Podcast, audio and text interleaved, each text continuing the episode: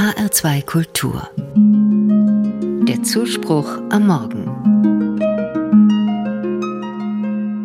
Es gehört zur christlichen Tradition, Geburtstage zu feiern. Damit wird zum Ausdruck gebracht, jeder Mensch ist einmalig, jeder und jede ist nach dem Bilde Gottes geschaffen. Mitunter wird sogar an Geburtstage von einer nicht mehr lebenden Person erinnert, weil nicht vergessen werden soll, was sie uns mitzuteilen hat. Heute ist so ein Geburtstag. Am 26. September im Jahr 1900 wurde Jane Hartmann geboren in Liverpool. Allerdings kennt kaum jemand diesen Namen, denn schon als Kind wurde Jane in eine Pflegefamilie gegeben. Mit dieser Familie zog sie nach Berlin. Jahre später wurde sie adoptiert, bekam damit die deutsche Staatsbürgerschaft und hieß fortan Gertrud Luckner. Unter diesem Namen ist sie bekannt geworden, und zwar als Widerstandskämpferin gegen den Nationalsozialismus. Und das kam so. Gertrud Luckner war von dem Gedanken geleitet, christliche Nächstenliebe müsse gelebt werden, auch dann, wenn es schwer ist. Sie engagierte sich deshalb für die verfolgten Juden, half ihnen unterzutauchen, organisierte Geld und vermittelte Kontakte. Als die jüdischen Mitbürger gezwungen wurden, sich in der Öffentlichkeit mit einem gelben Stern an der Kleidung auszuweisen, zeigte sich Gertrud Luckner demonstrativ an ihrer Seite. Sie wollte die soziale Ausgrenzung nicht tatenlos hinnehmen. Eine gute Basis für ihr Engagement lieferte der Freiburger Erzbischof.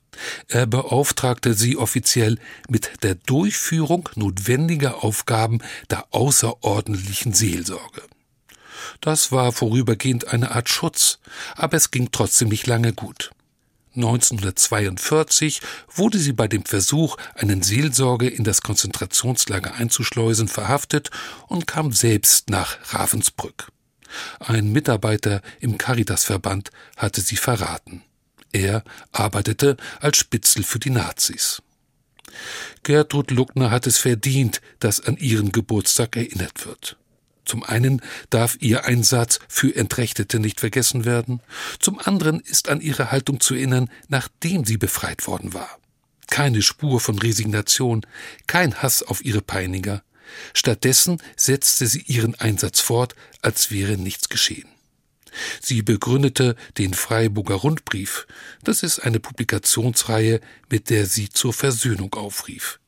Denn sie war sich sicher, eine Zukunft gibt es nur als versöhntes Miteinander, und dazu ist jeder Einzelne herausgefordert. In der ersten Ausgabe schrieb sie ein flammendes Plädoyer, das äußerst aktuell klingt. An jeden einzelnen Christen wird der Appell gerichtet, zu seinem Teil dazu beizutragen, dass die christliche Bevölkerung sich von einem bereits wieder aufflammenden Antisemitismus frei hält. Als Familienväter, als Mütter, als Lehrer, als Seelsorger sollen wir die rechte christliche Liebeshaltung auch gegenüber dem Juden leben und lehren.